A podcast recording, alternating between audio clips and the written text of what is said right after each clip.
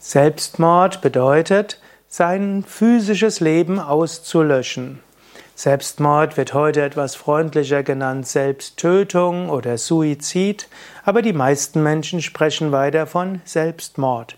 Und darin drückt sich auch aus, dass man nicht das Recht hat, sich selbst das Leben zu nehmen. Und auf diesem Standpunkt stehe ich auch. Wenn du mal im Internet surfst nach Erfahrungen oder Selbstmordüberlebende Angehörige von Selbstmördern, dann weißt du, es gibt einen ganz großen Grund, sich nicht umzubringen. Du schaffst für deine Angehörigen dauerhaftes Leid. Die wenigsten, die sich das Leben nehmen, wollen ihren Angehörigen schaden. Sie sagen oft, es hat nichts mit dir zu tun, ich habe nicht in diese Welt hineingepasst, ich hatte keinen Ausweg gefunden bitte, hm, bitte vergib mir. Menschen, bei denen ein Angehöriger gestorben ist, deren Leben wird gänzlich anders. Dieses solltest du deinen Angehörigen nicht antun. Und das ist vielleicht ein wichtiger Aspekt des Selbstmordes. Im Yoga wird auch gesagt, dass die Seele nicht identisch ist mit dem Körper. Wenn du vorzeitig und gewaltsam aus dem Leben scheidest, wirst du, scheidest, wirst du längere Zeit in der sogenannten Burloka sein. Und in deinem nächsten Leben wirst du in die gleiche Situation hineinkommen wie in diesem Leben. Es ist also klüger, auf Selbstmord zu verzichten. Und es gibt ja auch so viele Alternativen. Lass dich in die Psychiatrie einweisen, gehe in eine psychosomatische Klinik, gehe zur Rufe das, die Telefonseelsorge an, das Notfalltelefon und so weiter. Oder sage es deinen Angehörigen, dass du Selbstmordgedanken hast. So viele Alternativen gibt es. Du brauchst dich nicht umzubringen. Ja, Angenommen, ein näher Angehöriger von dir hat sich selbst umgebracht. Ich bin ja jetzt Yoga-Lehrer. Vom Yoga her heißt das nicht, dass der Betreffende dann dauerhaft in der Hölle schmoren wird, wie es Christentum oder manche, manche Interpretationen des Christentums meinen oder auch manche Interpretationen von anderen Religionen.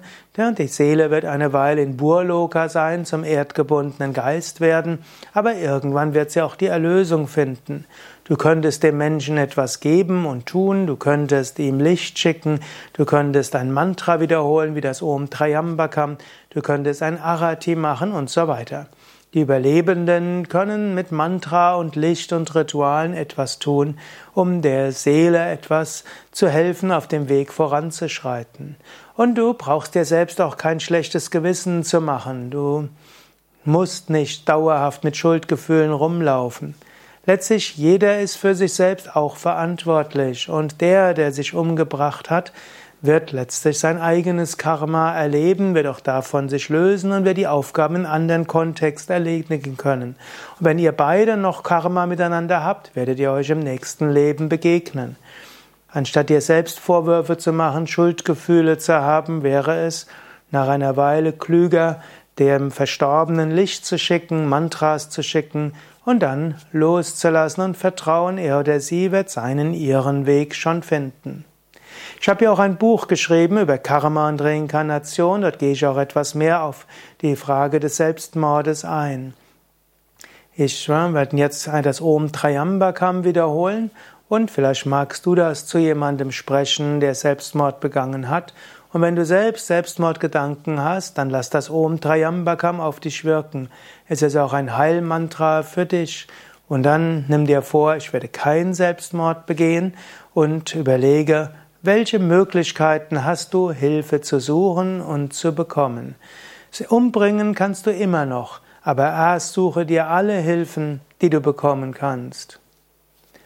Om Trambagam Yajamahe Sugandhim Pushtivadhanam Urvarukamiva Bandhanan Mrityo Mukshiyama Mritat Om Trambagam Yajamahe Sugandhim Pushtivadhanam Urvarukamiva bandhanan mritat Om Trambakam yajamahe sugandhim pushtivadhanam Urvarukamiva bandhanan mrityo mritat